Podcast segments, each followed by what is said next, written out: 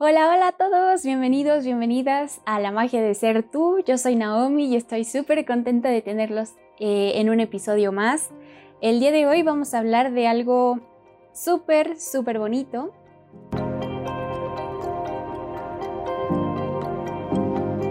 En este video quiero compartirte mi perspectiva y la forma en la que yo experimento tener una mamá. Quiero comenzar diciendo que no sé qué tan normal o qué tanto hayas experimentado esta parte de cierta imagen de mamá que como alguien súper autoritario, como alguien a quien hay que tenerle miedo porque si no se hacen las cosas de cierta forma, mamá se va a enojar. Y pues si alguna vez lo has experimentado o es algo que pasa por tu cabeza frecuentemente, este video eh, espero que te haga reflexionar mucho acerca de ello, porque te voy a contar que por mucho tiempo y cada vez que sentía como una emoción que me recordaba a la infancia, en este caso, por ejemplo, yo tuve, bueno, tengo una mamá muy amorosa, tengo una mamá súper amorosa, eh, que en la infancia, cuando yo estaba chiquita, pues de cierta forma eh, sí era como que las cosas eh, se tenían que hacer como mamá decía. Y no quiero eh, hacer este video como para exponer a mi mamá. y mamá, si estás viendo esto o escuchando esto, quiero que sepas que eres la mejor mamá del mundo. Y que los invito a que hagamos esa reflexión de que nuestros padres están haciendo lo que pueden con lo que tienen que nadie les enseña cómo ser mamás ni cómo ser papás. Y que es muy importante que nosotros, por ejemplo, yo que no soy mamá, pero soy hija, y he comprendido con el paso del tiempo que, que no es que haya culpables, porque cuando uno empieza a hacerse responsable de sí mismo, tiene que hacerse responsable de, de sus niñas, de lo que vivió en la infancia, y, y eso implica voltear a ver estas figuras maternas o figuras paternas también, em, para ver de dónde vienen ciertos comportamientos nuestros, de dónde vienen ciertos patrones que quizá nuestros padres están repitiendo, nuestras mamás están repitiendo, y que nadie lo hace consciente hasta que no lo hacemos consciente. Entonces, yo eh, sí, al empezar en este viaje de hacerme responsable de mí, pues me di cuenta que estaba muy implantada, en, muy implantado en mi linaje, sobre todo femenino, esta parte del control, de el querer controlar eh, cómo tienen que ser las cosas, eh, incluso controlar cómo es que las demás personas tienen que ser. y digo esto porque yo lo experimenté muchísimo en mi infancia. Mi mami era mucho de antes, porque ahora ya no. No sé si han escuchado la frase que cuando tú cambias, todo cambia a tu alrededor. Entonces, cuando yo empecé con todo esto, todo se movió. Mi mamá cambió de comportamientos, mi papá también, mi hermano también. Pero bueno, quiero dar ese contexto porque lo que te iba a comentar es que sí, o sea, mi mamá era un poco autoritaria cuando yo estaba pequeña y de cierta forma eso iba permeando la forma en la que yo me iba desenvolviendo allá afuera. Hasta que me di cuenta que estaba repitiendo patrones inconscientemente. ¿Como cuáles? Como el del control, porque yo quería controlar absolutamente todo allá afuera. Yo, si algo no sucedía como yo quería, me estresaba muchísimo o quería que las personas fueran eh, o hicieran, por ejemplo, si yo al lavar los trastes lo seco con un trapo verde, por decir un ejemplo, quería que todos, que todo el mundo secara los trastes con un trapo verde. Tal vez estoy exagerando un poco, pero quiero que se entienda muy bien esta parte de querer controlar y querer que todo sea como yo digo. Entonces, cuando yo me di cuenta de eso hace un año, Eh, menos de un año, eh, dije, ok, entonces, debe de haber una razón por la que yo estoy siendo de esta forma. Entonces me regresé a, cuando yo era pequeña, me regresé a ver de dónde eh, tomé este comportamiento, porque no creo que yo sea así por naturaleza, tuve que haberlo aprendido. Entonces, al regresarme, al ver a mi niñez, pues pude notar que lo aprendí. Y mi mamá lo aprendió también. Y la mamá de mi mamá lo aprendió también. O sea, es como una línea súper larga que si nunca nos hacemos conscientes de los patrones inconscientes que estamos repitiendo, pueden seguir de generación en generación.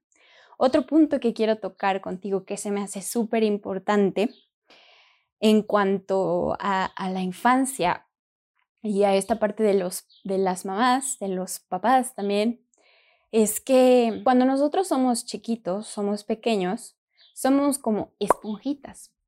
No sabemos cómo autorregularnos, no sabemos cómo integrar nuestras emociones, regularnos. Y lo que hacemos es repetir lo que nuestros padres hacen con sus emociones porque nosotros estamos, les digo, como esponjitas, viendo cómo todo alrededor, cómo todos a mi alrededor cercano, en este caso mis papás, mi mamá, mi papá, se regulan ellos y así es como yo lo voy a hacer. Si mis padres no saben cómo regular sus emociones, por consiguiente, yo tampoco lo voy a saber, hasta que me haga consciente de eso. Entonces, la reflexión más importante que quiero que hagamos o que, que yo hice y que quiero compartir contigo es que no hay razón para juzgar a nuestra madre ni a nuestro padre por, por comportamientos que quizá nosotros tenemos inconscientemente. Más bien es como agradecerles y, y agradecernos a nosotros mismos también eh, por darnos cuenta, por hacer esas tomas de conciencia de que ese comportamiento no es mío y que mi mamá y mi papá hacen lo que pueden con lo que tienen y, y que están improvisando, o sea, nadie les enseñó cómo hacerlo. Yo creo que cuando se trata de la educación que nos da mamá o papá, no hay tal cosa como el juicio, no hay espacio para el juicio porque te comparto esto, pero yo creo, y siempre se lo digo a mi mamá y a mi papá, siempre eh, que me mencionan algo de lo que quizás se arrepienten, yo siempre les digo, que no tiene nada de qué preocuparse, porque yo sé que todo lo que, todo lo que hicieron, todo lo que hacen, lo hacen desde una intención amorosa, de un, espacio genuino y amoroso, que, que, me aman y que, que todo lo que hicieron lo hicieron desde el amor. Entonces, sí, me toca a mí hacerme responsable y, y a ellos es su elección si deciden cambiar ciertos patrones, observar estas cuestiones y cambiar. ¿Y para qué es esto? Primeramente es para tener una experiencia muchísimo más gozosa yo, pero mientras más vayamos haciendo conciencia en las familias, los traumas generacionales, los patrones generacionales van a irse rompiendo y cada vez va a ser más fácil para las generaciones que vienen después tener una vida muchísimo más autorregulada, muchísimo más amorosa y muchísimo más ligera. Y no porque la de nosotros no fuera y que signifique que nos vamos a lamentar por eso. No, no significa eso. Simplemente es como honrar eso y, y también saber cuándo establecer límites. Porque muchas veces eh, se tiene esta creencia del, de que lo que hace, lo que dice mamá o lo que dice papá es lo que se tiene que hacer tajantemente sin cuestionamiento. Y quizá haya casos en los que se transgreda eh, físicamente al niño, físicamente a la mamá, físicamente al papá, ella de donde sea que venga, y hay que establecer límites también. Entonces, eso es algo que también yo invitaría como que a las nuevas generaciones es si algo no te parece de lo que dice mamá, decirlo, pero decir por qué y llegar a acuerdos. No se trata como que de uno, que uno esté arriba del otro, sino Claro que uno sirve como guía, pero no significa que vas a ser igual a tu mamá o igual a tu papá. Y reconocer que no hay juicio, que siempre hay espacio para cambiar de patrones, para cambiar de, rumbo. Y reconocer cuando estamos repitiendo comportamientos inconscientemente. con mucha calma y apapachándonos a nosotros mismos, porque quizá haya cosas que duelan de tu infancia. Y está bien, hay que aprender a sostenernos a nosotros mismos y reconocer que llega un punto en el que ya no dependes como cuando eras un bebé de tu mamá o de tu papá, sino que ahora eres tú quien puede sostenerse, quien puede regularse y quien se hace responsable de, sí mismo. Entonces te conviertes en tu propia madre, en tu propio padre y eso es lo maravilloso de esta experiencia, que reconoces a tus a, quien a quienes te trajeron al mundo, a tu mamá y a tu papá, y, también reconoces que tú puedes sostenerte eh, con el paso del tiempo. Reconoces eso y reconoces que puedes ser distinto, que ninguna familia está condenada a vivir lo mismo que, que se ha vivido por generaciones.